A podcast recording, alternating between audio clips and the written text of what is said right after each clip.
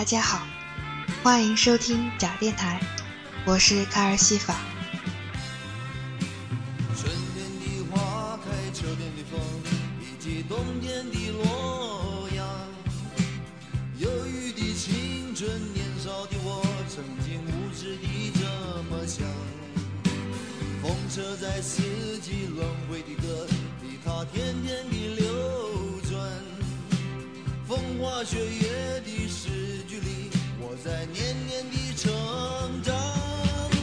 流水它带着光阴的故事，改变了一个人。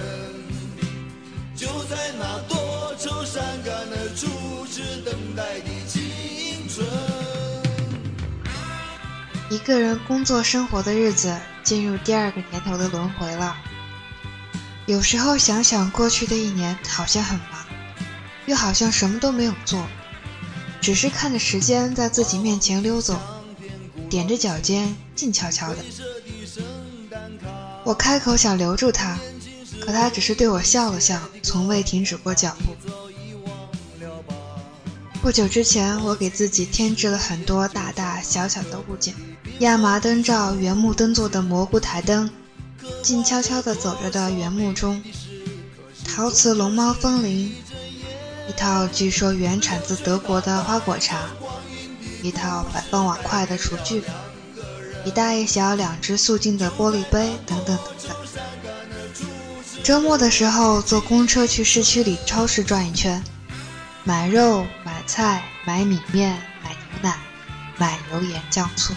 大包小包很重，只能走一会儿歇一会儿，再也经不起公车的颠簸，就只能打车回家。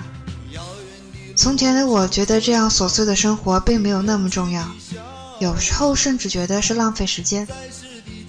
可当我第一次正儿八经的里里外外打扫屋子，然后像模像样在厨房给自己准备各色美味的时候，我意外的感觉温柔而美好。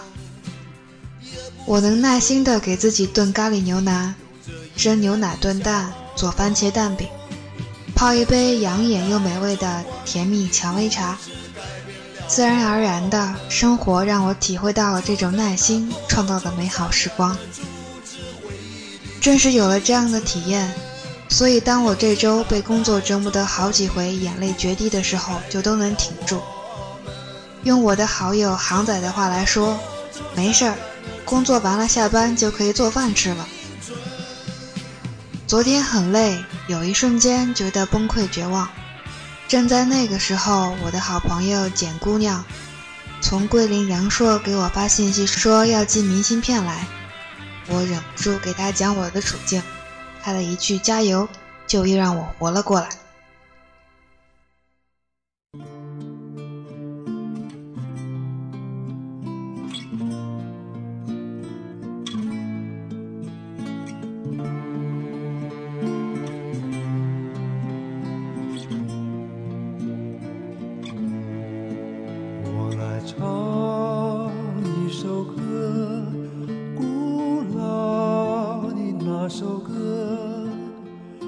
轻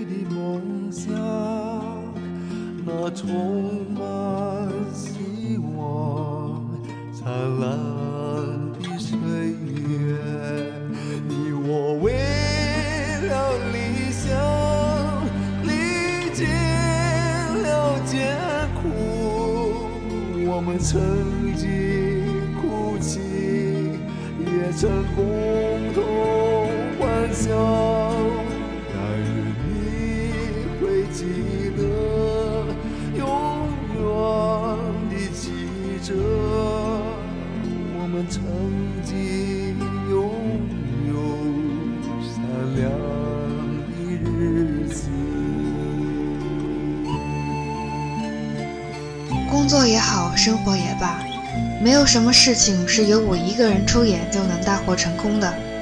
所以我只要做好我自己，足够尽力就行。结果如何，变数太多，由不得我来决定。所以没有必要由我去操心未知的事情。时间流走，光阴不在，可惜吗？逝去的始终是令人伤感又有留恋的。可是光阴的故事也是美好的，因为它教会我们成长和生活。今天这期节目的主题就是光阴的故事。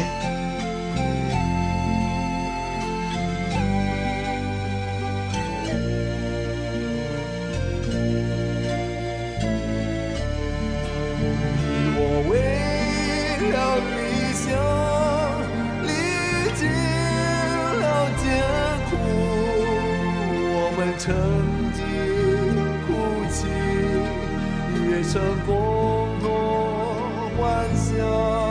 但愿你会记得，永远地记着我们曾经拥有善良的日子。我们曾经。亮的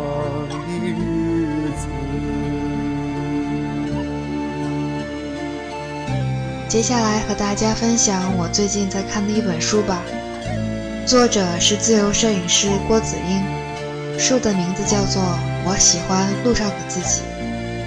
我要念给大家听的文章的名字叫做《在撒哈拉寻找时空缝隙》。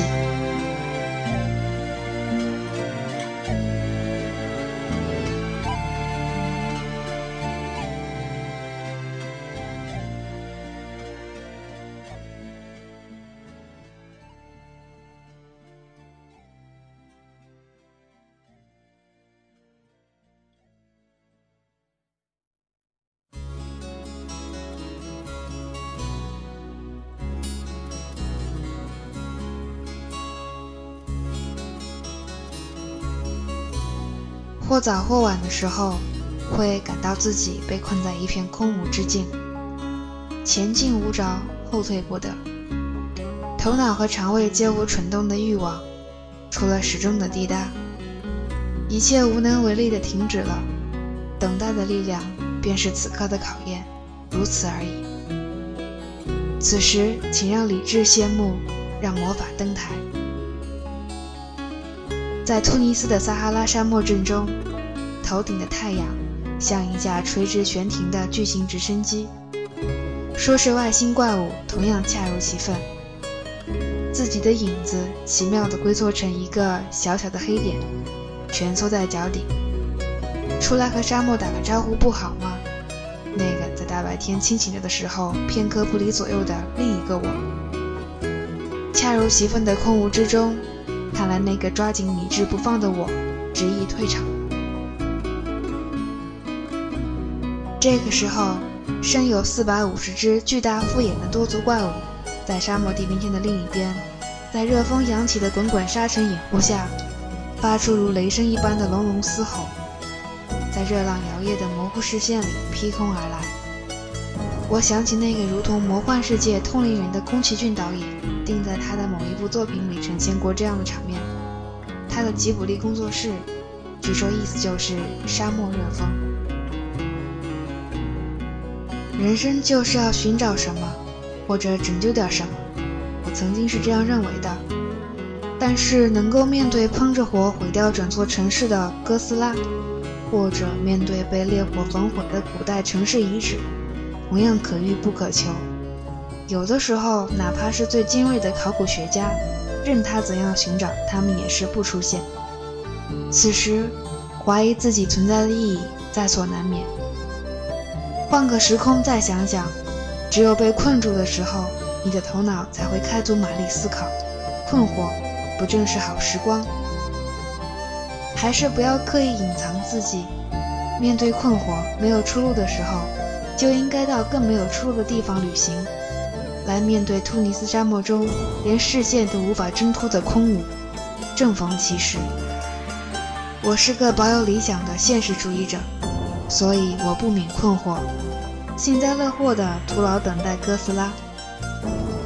没有理想的现实主义者随处可见，我深深同情着。但是他们从捂住双眼的指缝间偷看哥斯拉的那个动作让我想笑。何苦花钱花时间来看怪兽电影呢？其实他们也厌烦了没有怪兽的世界吧，不是吗？